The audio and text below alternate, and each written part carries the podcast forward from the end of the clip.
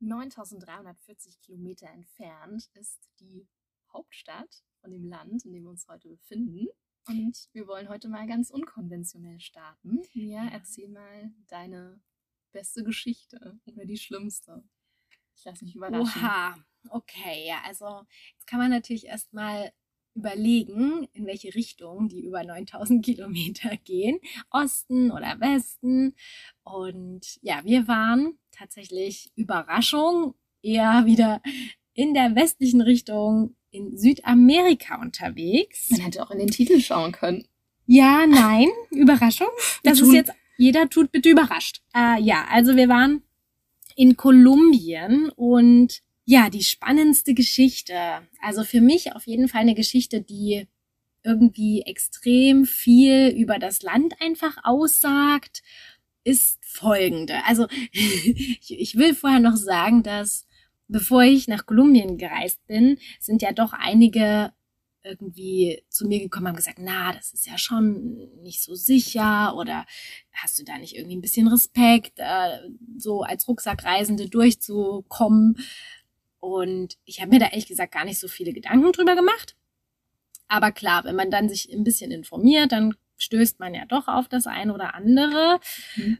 Ja, und von daher, toi, toi, toi, es war alles wundervoll. Wir gehen dann nachher ein bisschen genauer noch drauf ein. Aber eine Geschichte, die eben wirklich für mich dieses Land, so wie, wie man das jetzt bereisen kann, vielleicht am besten beschreibt, ist folgende. Wir hatten leider so relativ mittig von unserer Reise eine Kamera im Taxi vergessen. So. Das wäre auch eine recht gute Kamera. Das war das schon eine relativ gute Kamera. Nicht die Digicams wie früher? Nee, nee, die war schon gut und da waren ja auch schon echt viele Bilder drauf. So. Und wir waren dann angekommen und fünf Minuten später erst haben wir festgestellt, verdammt, diese Kamera, die ist noch im Taxi. Das Taxi war natürlich schon lange wieder weg und dann sind wir also zurückgefahren, wo wir hergekommen sind mit dem Taxi, wirklich echt schon leicht panisch. Und sind dann an einen Punkt gekommen, wo mehrere Taxifahrer sich versammelt haben und haben denen das geschildert und dann ging dort was los es, man kann es nicht beschreiben. Die haben wirklich Himmel und Hölle in Bewegung gesetzt, um die Kamera zu finden.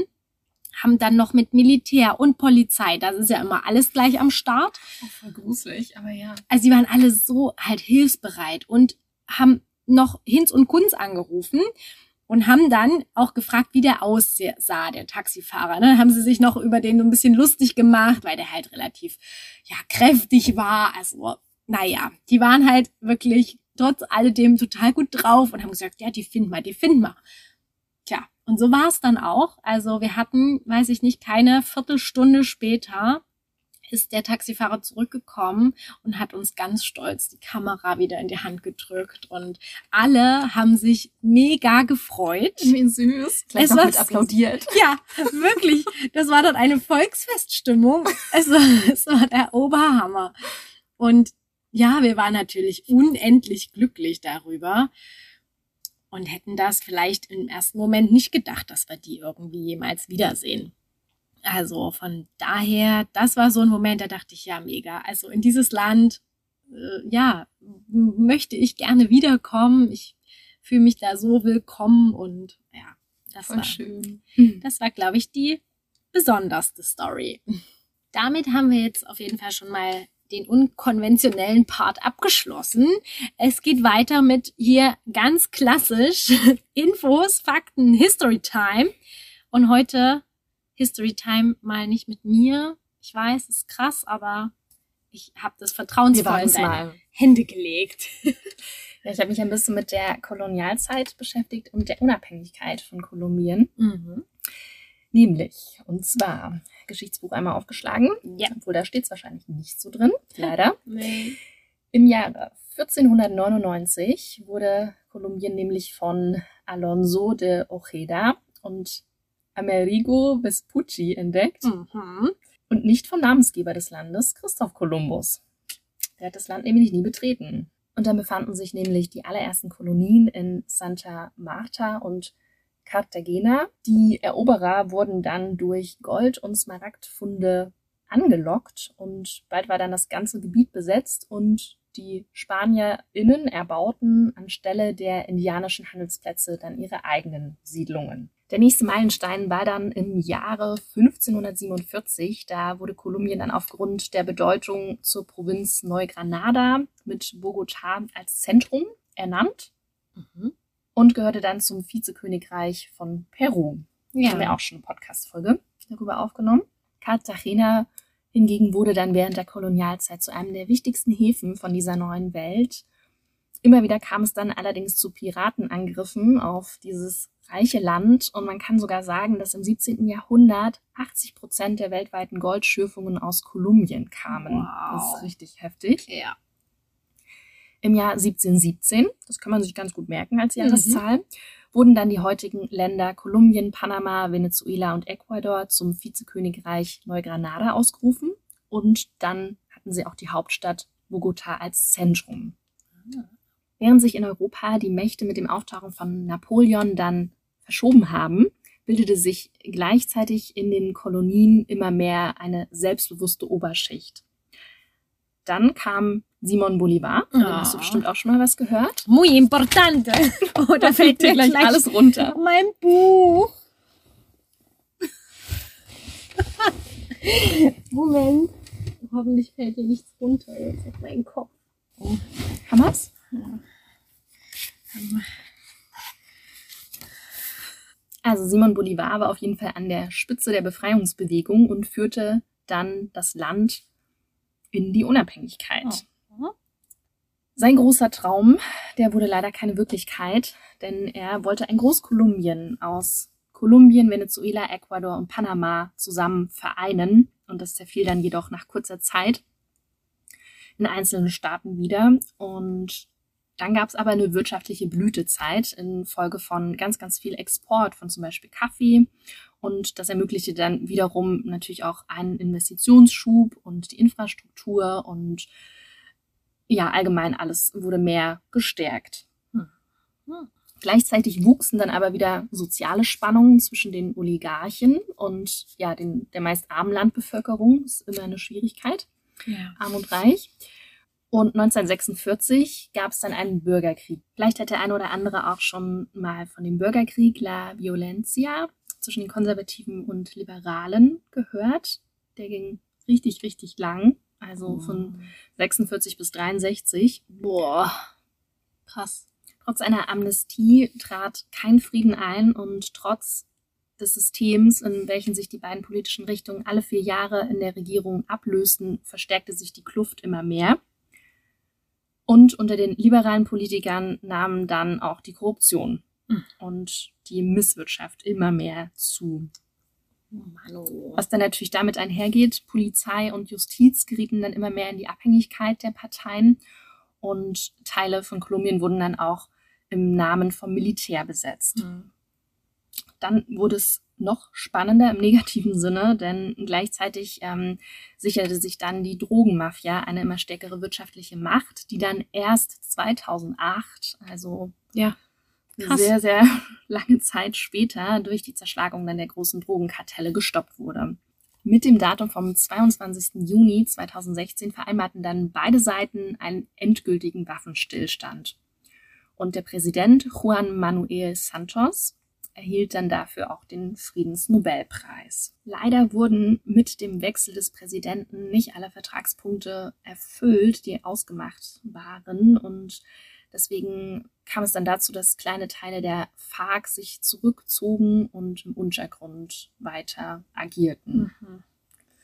Und weitere Belastung kam dann auch noch hinzu für Kolumbien ähm, mit dem Jahr 2018 und den Geflüchteten aus Venezuela, die wenn man jetzt mal inoffiziellen Zahlen vertraut, über eine Million betragen soll. Ja. Ja, das ist sehr, sehr heftig. Überhaupt. Also diese ganze Geschichte des Landes ist, ist schon sehr krass und weil es halt auch alles noch nicht so lange her ist. Also das stimmt, ja. Heftig. Weit weg, aber irgendwie auch nah dran. Also ja. da hat man schon auch einiges gehört. Ja, ja, stimmt. Fakt ist, Kolumbien zählt zu den fortschrittlichsten Ländern Südamerikas, denn 2012 kürte das Wall Street Journal die kolumbianische Stadt Medellin zur innovativsten Stadt der Welt. Mhm. Wir wollen aber jetzt noch mal ein ganz kleines bisschen zurückreisen in die 1980er Jahre. Da war nämlich einer, der sehr bekannt geworden ist äh, am Werk, Pablo Escobar. Oh ja. Er war damals für 80 Prozent des weltweiten produzierten Kokains verantwortlich. Und er bot Kolumbien an, alle Auslandsschulden des Landes in Höhe von 20 Milliarden Dollar zu begleichen, wenn er dadurch nicht an die USA ausgeliefert werden würde. Ah. Heftig, ne? Ja. Also er besaß somit so viel Bargeld, dass er monatlich 2500 Dollar für Gummibänder ausgeben musste, die sein Geld zusammenhielten. Was?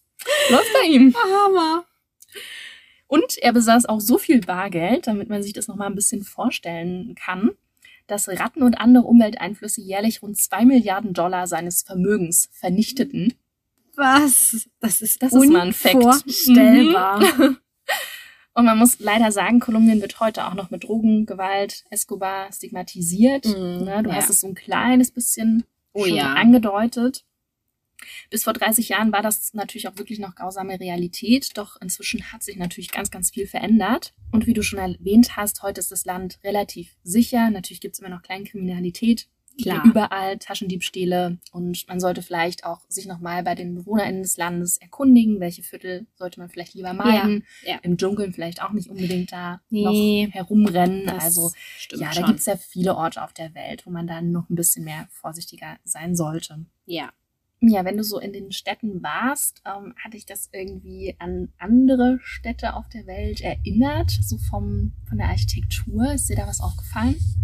Mm, ja, also teilweise die, die Städte, die jetzt auch in den Anden dann liegen, die haben mich dann auch wieder an Peru erinnert. Mhm. Also so, es ist halt dieser typische Kolonialstil irgendwie, dieser spanische. Und so bunte Fassaden? Ja, ja, ja. So Balkone aus Holz. Auch so ja, bisschen, ja, wunderschön. Und so eher schlichte Bauweise, mediterran. Ja. Genau, das kommt natürlich durch die spanischen Kolonialisten. Ja. Das müssen wir wahrscheinlich hier an der Stelle nicht gendern. Mm, nee.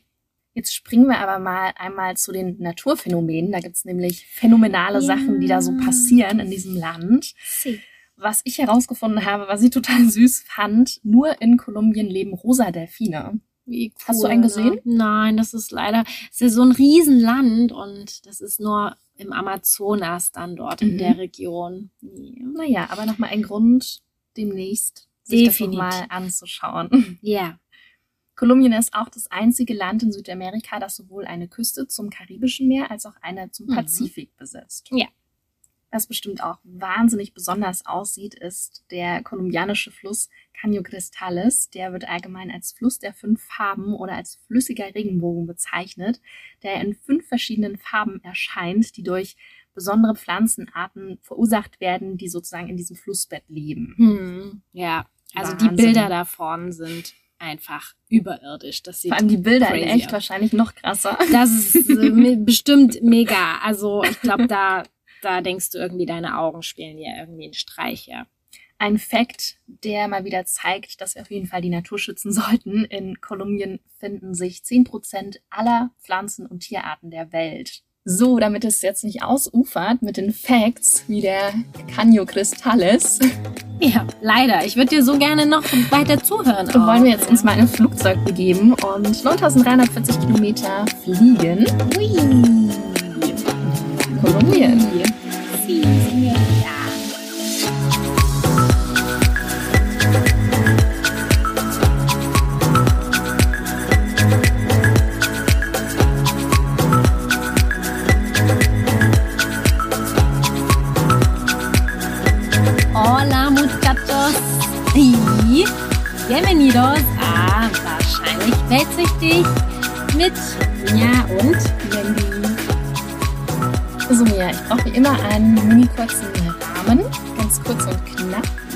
lange warst du da? Wo hast du geschlafen? Genächtigt? Und wo warst du? Wo war ich eigentlich? Ja, also, ich war 2016 in Kolumbien Das war so im Februar, März, circa für drei Wochen. Und ich war einfach mit Freunden unterwegs und wir sind da zu fünf beziehungsweise dann zu sechs durch das Land gereist. Die Route haben wir uns teilweise wirklich auch erst vor Ort überlegt und ich habe mich eben auch gar nicht so sehr vor der Reise informiert, weil wir alles ziemlich spontan im Land geregelt haben.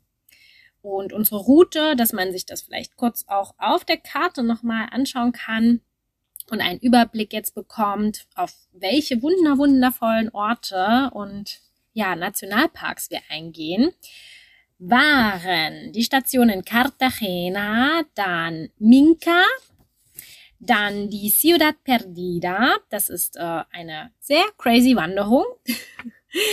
Von dort aus weiter zum Tayrona Nationalpark und weiter an der Küste entlang nach Palomino, dann ins Landesinnere nach Medellin und weiter nach San Gil über Villa de Leyva nach Bogota. Schön. Sie. Dann fangen wir von vorne an, oder? ja. Oder von hinten. Ui, äh, da, das wäre crazy für meinen Kopf um die Uhrzeit, das können wir nicht machen. Okay. Entonces. Ja, dann starten wir mal mit einer ganz besonderen Stadt, wie ich finde. Die stand auch schon lange auf meiner Wunschliste, weil ich von jemandem gehört hatte, dass ja Cartagena für ihn schöner als Cusco ist. Oha. Und das ist ja sehr interessant. Ist für mich ja schon, na, da, damit kriegt man mich, weil für mich ist ja Cusco einfach die schönste Stadt der Welt. Ja, deshalb war ich da sehr gespannt und er meinte halt, Cusco war die schönste Stadt, bis er nach Cartagena kam. Ja, und dementsprechend war da meine Neugier geweckt. Das Besondere an der Stadt ist einfach, dass die Altstadt so von Mauern umschlossen ist und wenn man sie durch eines der Tore betritt, dann wird man irgendwie schlagartig in der Zeit zurückversetzt. Oh. Also es ist irre schön. Die Häuser sind, so wie du es vorhin auch schon beschrieben hast, äh, so ganz, ganz bunt. Äh, die Balkone sind voller Bougainvillen, also voller Blumen und die Gassen sind alle voll mit so kleinen Ständen, mit Früchten und allem möglichen leckerem Essen. Zwischendrin dann wunderschöne Plätze, Kirchen, Gebäude. Also es ist einfach wirklich fürs Auge unfassbar wunderschön.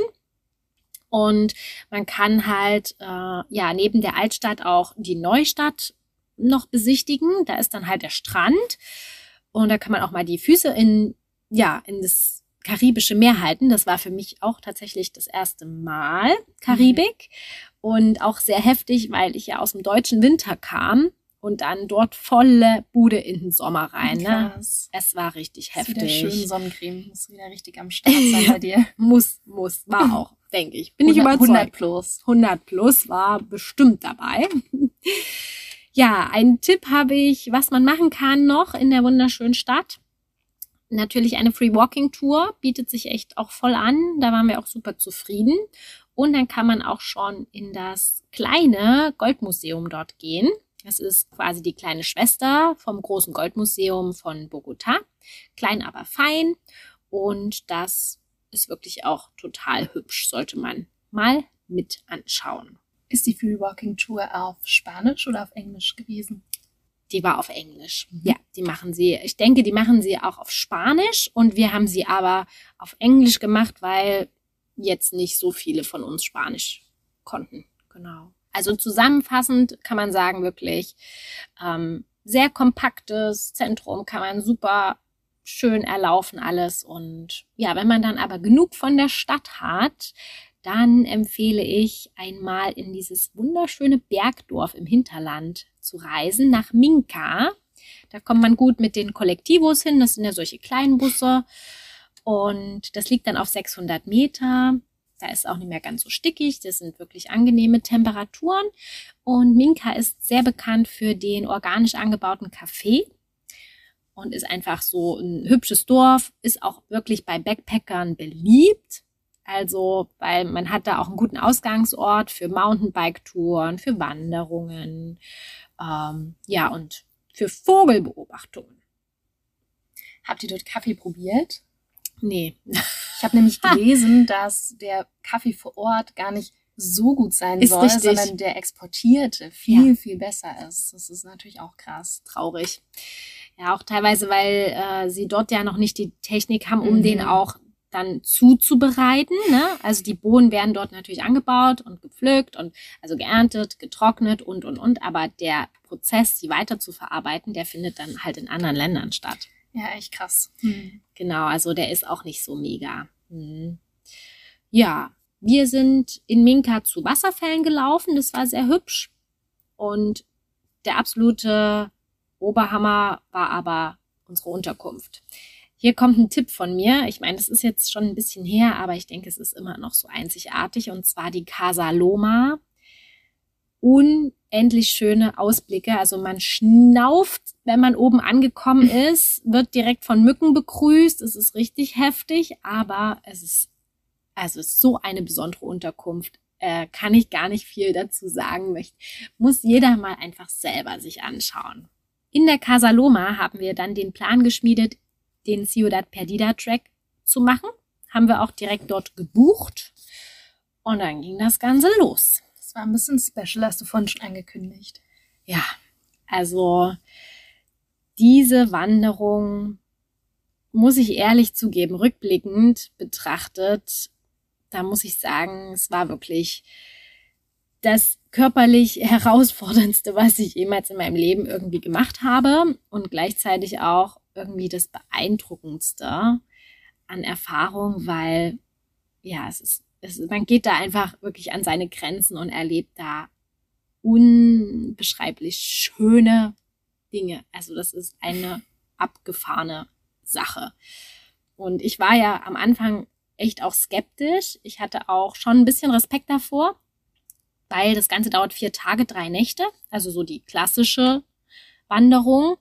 Und ja, es ist halt schon nicht ohne.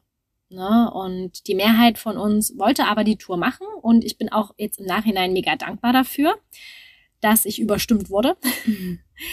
aber ja, dadurch, dass es halt einfach nur zu Fuß erreichbar ist, ja, sollte man halt einfach unterwegs am besten nicht krank werden, ne? Weil da fährt dann halt nicht. So schnell ist man da nicht wieder raus. Ja, und einfach vorher auch schon körperlich fit. Also das ja, da schon. Ja, das ist einfach richtig krass. So. Ich glaube, sonst ist mental auch schwierig durchzuhalten. Ne? Ja. Ich glaube, wenn man das so im Hinterkopf hat, ah, schaffe ich das, schaffe ich das? Ah.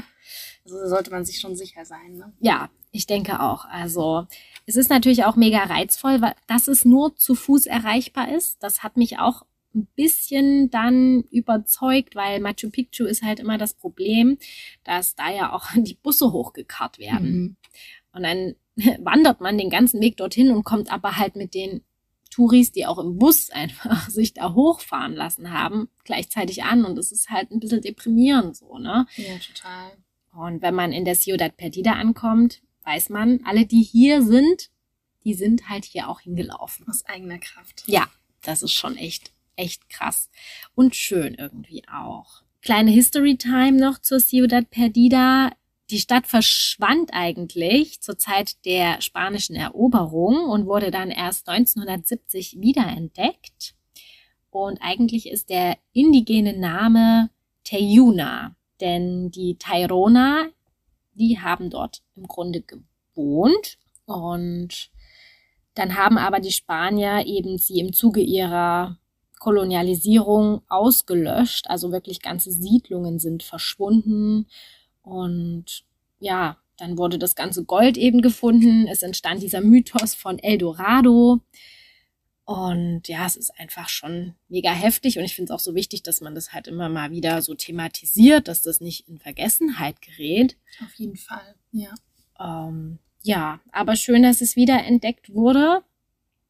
Und ja, also es ist wirklich was ganz Besonderes. Ein letzter Satz noch zu dieser Erfahrung und zwar, ja, man lernt ja auf so einem Track auch immer verschiedene Menschen kennen, weil man in einer Gruppe unterwegs ist. Und wir waren wirklich eine Mega-Gruppe. Also es waren un heimlich coole Leute dabei aus den verschiedensten Nationen, Argentinien, Niederlande, alles Mögliche dabei. Und wir haben dann auch uns gegenseitig mega motiviert, haben gesungen. Also wir haben auch so niederländische Kinderlieder gelernt. Das kann ich heute noch. Und unser Guide, der Carlos, der war einfach auch so ein Unikum, ein extrem lebenslustiger Mensch, total herzlich. Wir waren sogar auch nach der Tour noch mit ihm dann in der Bar, weil er einfach, ja, einfach so, so ein super toller Mensch einfach war, mit dem wir uns so richtig gut verstanden haben. Genau, deshalb ist äh, die Reise natürlich auch noch sehr unvergesslich geblieben. Also was braucht es ja auch, um anzukommen. Ja. Was würdest du denn jetzt empfehlen nach so einer heftigen Wanderung, die krasseste Wanderung deines Lebens? Mhm. Was kann man dann unternehmen und machen, dass man trotzdem noch so ein Gefühl von, vom Land bekommt? Ja, also ich würde fast das empfehlen, was wir gemacht haben. Und zwar sind wir weitergereist in den Tairona Nationalpark. Der ist gar nicht so weit weg und liegt dann halt an der Karibikküste. Und das war genau unsere Idee dort, einfach nur nichts zu tun, uns zu regenerieren und zu entspannen. Und das hat auch mega gut funktioniert. Also das ist naturtechnisch echt irre schön. Die Strände sind mit die schönsten des Landes und du hast halt Dschungel, der kommt wie so eine grüne Lawine auch, diese Hänge von dem Gebirge herabgerauscht und ja, das ist einfach echt Paradies auf Erden. Äh, leider ist das Baden dort aufgrund so von ganz heftigen Strömungen an den meisten Stränden nicht möglich. Muss man schon ein bisschen aufpassen. Aber es gibt dann so einige Buchten oder so, wie sage ich mal, Pools. Mhm. Äh, Abschnitte auch, wo das dann geht. Und dann kann man einfach nur entspannen, spazieren. Wir hatten auch versucht, eine Kokosnuss zu öffnen, ohne Werkzeug. Also ja, an sowas kann man sich dann mal probieren. Und alternativ, wir haben das dann gleich hinten dran gehangen. Kann man auch nach Palomino. Das ist halt so ein kleines Küstenörtchen und da kann man auch einfach nur am Strand entspannen. Man kann da auch surfen und da gibt's auch ganz, ganz hübsche Unterkünfte. Also mega, mega cool. Auch für Yoga oder also da kann man alles Mögliche machen. Echt cool. Danach war uns dann aber auch wieder ein bisschen nach mehr Action. Und deshalb haben, haben wir uns entschieden, nach Medellin zu fahren mit dem Bus. Busfahren in Südamerika, wieder eine Story für sich. Auch diesmal. Also, es war wirklich der Oberknaller. Der Busfahrer, der ist gefahren wie ein Henker. Und als wir dann irgendwann alle doch irgendwie eingeschlafen sind, weil die Fahrt sollte irgendwie, ich weiß gar nicht mehr, sieben Stunden oder so dauern. Und nach drei Stunden sind wir vielleicht dann mal eingeschlafen auf einmal mitten in der Nacht schreit dieser Fahrer Bucaramanga. Oh Gott, wusstet ihr, was das heißt? Ja, das war eine Stadt. Ach du meine Güte. Okay. Und da muss, das muss man aber auch wissen. Das muss man dann aber. Sonst erschrickt man sich noch mehr. Ja, Bucaramanga ist eine Stadt, in der wir umsteigen mussten nach Medellin.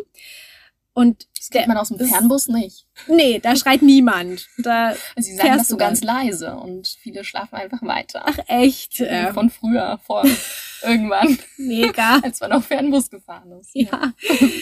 Ja, aber das ist ja auch gefährlich. Ich meine, hier, das verschläfst du nicht. Und wir dann besser ist vielleicht auch. nee, weil sonst weiß ich nicht, wo der hingefahren wäre wir wirklich total in Trance, äh, unsere sieben Sachen da gepackt in einer Hektik. Es hat geschüttet in diesem Ort und ja, es, wir mussten dann da super lange warten, weil der halt viel zu schnell war und wir dementsprechend viel zu viel Zeit dort hatten. Gute Begrüßung.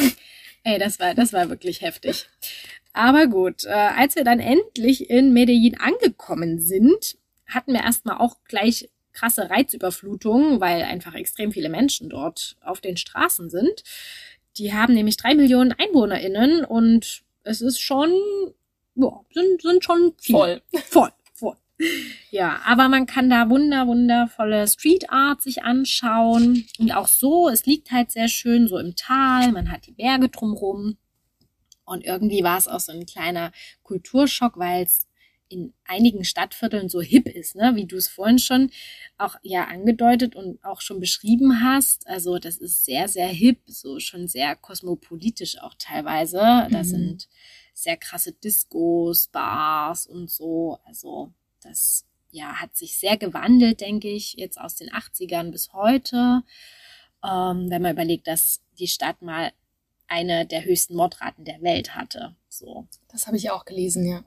Echt ähm, krass. Und heute, also ist uns einfach aufgefallen, wie extrem gastfreundlich auch in Medellin die Menschen sind und man spürt halt, wie froh die sind, dass wieder Menschen zu ihnen kommen in die Stadt und das eben erleben wollen und sind halt so stolz, dass es auch heute wieder recht sicher ist. Fragen auch, die ganze Zeit wird man angesprochen, wo man herkommt und wie es einem gefällt. Also Süß. richtig lieb, ja. Genau, empfehlen kann ich das Viertel El Poblado. Also da kann man eben echt einen drauf machen. das ist ein sehr cooles Viertel. Und wir waren noch im Botanischen Garten, das war auch sehr schön, um mal ein bisschen raus aus diesen Menschenmassen zu kommen. Ja, und der Parque Explora, der ist auf jeden Fall auch sehenswert. Das ist ein Wissenschaftsmuseum und total interaktiv, also echt auch richtig cool. Schön, bisher schon mega abwechslungsreich. Was kommt denn da jetzt noch? Ja, jetzt äh, kommt wieder ein bisschen noch mehr Action als Stadt. Oh. weil wir uns entschieden hatten, nach San Gil weiterzureisen. Das ist ja ein Mekka für Extremsportler. Oha. Ja, man kann Raften, Paragliden, Canyoning machen, durch Höhlen krabbeln. Also da wird's einem wieder mal gar nicht langweilig. Oder schlecht. Oder dann auch schlecht. also es ist äh, für jeden was dabei, sage ich mal. Man kann es aber auch ganz ruhig angehen lassen. Man kann nämlich einen Ausflug machen nach Barichara. Das ist so ein ganz, ganz hübsches Kolonialstädtchen und ist auch Drehort für verschiedene Filme schon gewesen. Also das lohnt sich total und von Barichara kann man auch eine Wanderung machen in noch einen kleineren Ort. Also das ist dann wirklich ein Dorf, aber super verschlafen, wie im Bilderbuch unheimlich schön. Da läuft man auf so einem historischen Wanderweg lang. Richtig, richtig hübsch. Ja, das war unser Tag der Ruhe und am nächsten Tag hatten wir einen Action-Tag und waren Paragliden. Das, wow. ja, das war auch echt beeindruckend und ja, es ist wie Achterbahnfahren. Mhm. schon, schon sehr krass irgendwie. Unsere Reise ging dann recht spontan noch nach Bogota, das war klar, aber wir hatten noch einen kleinen Stop in Villa de Leyva dann kurzfristig eingebaut und hatten halt so viel darüber gelesen, dass es auch so ein schöner Ort sein soll, im Kolonialstil wieder und ja, ganz, ganz beschaulich ja, das war leider gar nicht so easy, da hinzukommen. Wir sind dann auch extrem spät erst da gewesen und haben eigentlich fast keine Unterkunft mehr gefunden, weil wir ja ganz oft die Hostels oder was auch immer wirklich erst vor Ort. Wir sind hingefahren und haben nicht vorher gebucht, so. Und äh, da waren halt schon um die Uhrzeit alle Bürgersteige hochgeklappt. Und da haben wir wirklich Sturm geklingelt bei den einen. War so krass. Und die war dann auch ganz lieb und hat uns noch die Zimmer gegeben. Boah, ja, weil für fünf Leute ist jetzt auch nicht mal so nur ein Zimmer. Ja, Glück gehabt. Aber das ging halt. 2016 war das noch irgendwie entspannt, dass man halt einfach hinkommt und meistens irgendwo was findet, ne? Ja, an sich hat sich's dann auch voll gelohnt. Also das Dorf ist total hübsch und da ist ganz viel Kunsthandwerk auch zu finden. Es ist wieder so ein bisschen, als ob man in der Zeit stehen bleibt. Leider muss man sagen, wird der Ort immer touristischer. Also da gibt's jetzt auch schon so Boutique-Hotels und Gourmet-Restaurants. Oha. Ja, dementsprechend wird es auch alles teurer. Und diese ursprünglichen Cafés und ja, einfach Lokale, die in Familienbesitz halt eigentlich sind, die werden halt leider immer weniger. Hm, das hoffe ich, dass der Ort das irgendwie schafft, die Balance da halt zu finden. Genau. Aber es war sehr, sehr hübsch für, ich glaube, wir waren auch nur eine Nacht dann da. Und zu guter Letzt ging es ja nach Bogota. Das stand sowieso auf unserer Liste, weil wir nämlich auch eine Freundin besucht haben, die in Leipzig studiert hat und Kolumbianerin ist. Und es war natürlich auch große Vorfreude, dass wir sie halt wiedersehen. Und ja, wir gehörten da dann einfach echt mit zur Familie. Also da kam auch wieder dieses Herzliche so, so, so krass rüber und ja, sie war auch die ganze Zeit total besorgt um uns und hat immer, ja, mit uns kommuniziert, wie wir am besten von A nach B kommen. Und wir hatten halt unser Hostel, das war sehr special. Also, das war so ein verrücktes Hostel. Das war wie, als ob man geschrumpft ist. Also, wow. oder nicht man selber vielleicht, aber alles drumrum. Das war alles wie für Zwerge gemacht. Das war so witzig. Der Mensch, der nicht, nicht mal 1,60 ist. Ja, sag's ruhig. Ja, also das war, es war so süß eingerichtet, aber es war echt schon, also man musste halt aufpassen, dass man nicht irgendwas kaputt macht. Ja, das war das Lima Limon Hostel, habe ich auch noch gefunden bei der Recherche. Tatsächlich, ja, war ich ganz stolz auf mich. und das Hostel befindet sich im Altstadtviertel La Candelaria. Äh, ja, das ist tagsüber total gut alles, aber nachts sollte man halt auch ein bisschen aufpassen. Und da war unsere Freundin halt auch immer so ein bisschen, ja, seid vorsichtig und mhm. ne, also ein bisschen aufpassen ist immer gut, ne? Aber es ist auch da nichts passiert. Toi, toi, toi. Genau.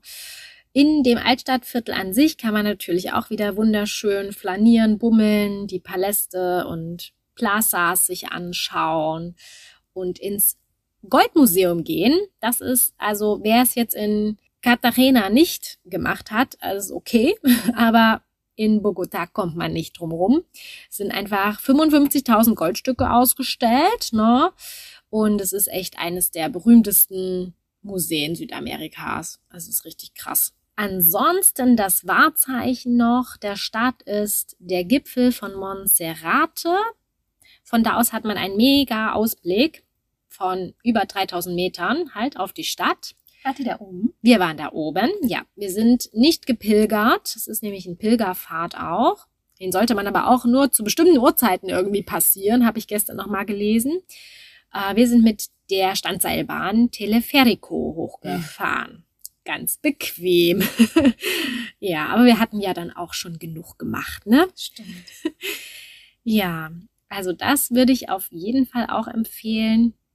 Und wenn es geht, vielleicht einen Sonntag mit einplanen in Bogota, weil das ist nämlich autofreier Tag in der Stadtmitte und dementsprechend total entspannt. Ganz viele Flohmärkte dann auch mal hier und da und ja, äh, lässt sich entspannter bummeln, als wenn es halt so mit dem Verkehr so ja einfach heftig ist. Das stimmt nicht so eine absolute Reizüberflutung. Genau. Ja. Ansonsten hat es uns dann auch nochmal in eine echt andere Welt verschlagen. Also wieder super krasser Kontrast zur Altstadt ist das Viertel Zona Rosa und ähm, Parque 93, ich sag's jetzt mal auf Deutsch. äh, ja, weil das ist halt richtig schick. Also Clubs, da kommst du nur mit Dresscode rein. Jetzt stell dir uns vor, wie wir ja einfach mit unseren Backpacking vor diesem Club standen. Also die haben uns nur reingelassen, weil wir halt mit unserer Freundin unterwegs waren. Das äh, ja, ansonsten ne, keine Chance, aber zum Glück kannte sie halt da irgendwie die Leute und dieser Club war auch so krass. Wir, fährst du einfach nur mit dem Fahrstuhl ganz hoch und dann hast du da einfach diesen krassen Blick auch. Es ist eigentlich gefühlt alles eine Tanzfläche, weil dort tanzen halt auch alle. Da gibt's jetzt nicht hier unendlich viele Sitzmöglichkeiten, weil warum braucht man nicht? Und dann bestellt man einfach immer eine Flasche und die wird mit allen geteilt. Dann gibt's äh, diesen Schnaps, Aquadiente heißt der. Und ja, dann geht da halt immer die Flasche rum. Also das ist äh, ein bisschen anders, als es so bei uns gehandhabt wird. Habt ihr denn auch was typisches kolumbianisches gegessen vor Ort? Zum Beispiel Arepa? Ja, ja. doch, Arepas haben wir auch mhm. gegessen, würde ich sagen. Ich habe gelesen, das ist so ganz, ganz typisch und wird eigentlich zu fast allen Gerichten gereicht. Ne? So Maisbrot. Ja. Das hat nicht wirklich so viel Geschmack und das kombiniert man dann mit würzigen Sachen und ist oft eher so Streetfood-mäßig. Mhm. Genau, mit Avocado, Gemüse. Ja. Dann habe ich noch von Obleas gelesen. Kennst du das? Das ist so eine Nachspeise. Nee, ich erinnere mich nicht. Ist auch eher so ähm, auf den Straßen Kolumbiens zu finden. So als ähm, idealer Snack. Das sind so große Sandwich-Waffeln und mit allem Möglichen gefüllt, was du dir vorstellen kannst. Also ja, Himbeersoße, Kokosnuss, mm. Arequipe. Mhm. Das weiß ich nicht. Nee. Käse. Ja was ich mich erinnere, doch jetzt äh, glaube ich, war dieses Eis aus Käse oder so. Das war, also irgendwas war komisch mit Käse. Die mögen das sehr gerne. Ich ja. auch hier beim, bei den Getränken das gelesen. Trinkschokolade mit Frischkäse. Ja, also. ja doch. Jetzt ganz dunkel kommt's wieder. Ja, komische Sachen gab's da. Hast du noch einen Tipp für außerhalb, um da noch etwas zu unternehmen? Ein Tipp habe ich noch äh, bei Bogota, genau in der Nähe. Da gibt es die Laguna de Guadavita. Das ist halt eine Lagune in einem Krater und drumherum sind eben ganz viele Berge. Also das muss auch mega schön sein. Wir saßen schon zusammen im Auto auf dem Weg dorthin, aber leider ist der Ausflug ins Wasser gefallen. Es hat so geschüttet. Und dann hat eben unsere Freundin auch gesagt, es ist Quatsch, ähm, dort jetzt hinzufahren, weil man sieht dann halt auch nichts, ne? weil ja überall alles so wolkenverhangen ist, dadurch, dass es auch auf einer gewissen Höhe liegt. Ja, also das wäre schon noch ein Grund, noch mal wiederzukommen, weil die Fotos auch sind sehr schön. Du hast ja an ganz, ganz vielen Stellen schon erwähnt, dass die KolumbianerInnen ein super herzliches Volk sind. Und da habe oh, ich ja. auch vieles gelesen, was so die Gesten betrifft. Also, dass man, wenn man sich ja in einem entspannten Umfeld befindet und vielleicht die Menschen aber auch noch gar nicht so kennt, dass sie einen trotzdem schon mit einer Umarmung begrüßen oh, oder ja. auf die Wange knutschen. Ja. Ja, und dass sie eben ja so freundschaftlichen Körperkontakt ausdrücken. Also man soll sich halt nicht wundern, wenn sie über den Rücken streichen oder irgendwie, yes. also sehr, sehr touchy sozusagen. Ja, das stimmt. Genau, das ist ja ganz normal und irgendwie, ja, ist auch, ist, irgendwie fühlt man sich direkt so richtig willkommen und schon Teil der Familie halt.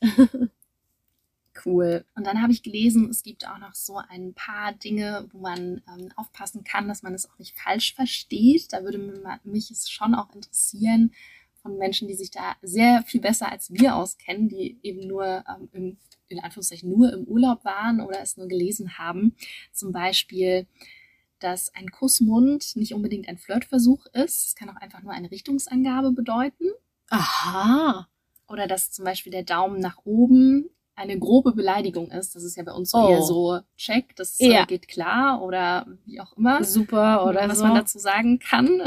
Ja. Und der äh, Finger an die Stirn ähm, bedeutet nicht, dass uns jemand einen Vogel zeigt, sondern dass sich jemand intelligent findet. Ah. Also so habe ich das gelesen, deswegen würde es mich schon mal interessieren. Ist es immer noch so mm. aktuell oder wurde es vielleicht auch leider schon irgendwie von der westlichen Welt beeinflusst, kann man es so sagen? Ja, ja. Dass ich das ja, so könnt ihr uns gerne mal Bescheid geben, die, die sich da noch besser auskennen. Das wäre echt cool, ja. Jedes Ende bedeutet ein neuer Anfang, nämlich die nächste Podcast-Folge. Ja. Und ich weiß noch gar nicht, wohin wir reisen, aber es wird auf jeden Fall bald sein. Und Richtig. wir haben jetzt, ja, drei wundervolle Wochen in Kolumbien verbracht, gefühlt auf dem Ohr. Ja, ja es war wirklich so schön, auch die Bilder sich jetzt alle nochmal anzuschauen. Also ich war wirklich gleich wieder hin und weg.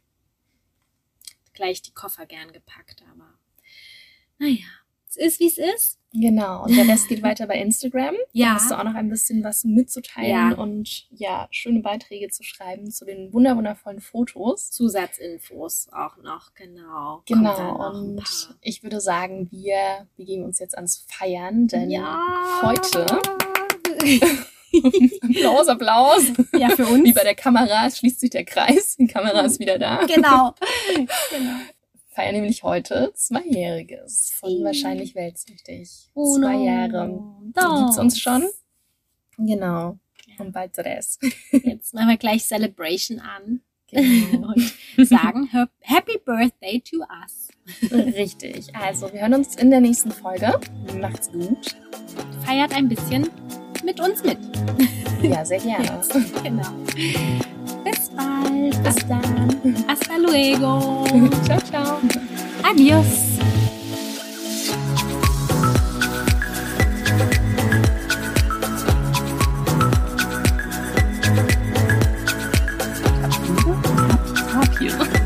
Tapir. Tapir. Tapir. Tapir. Tapir.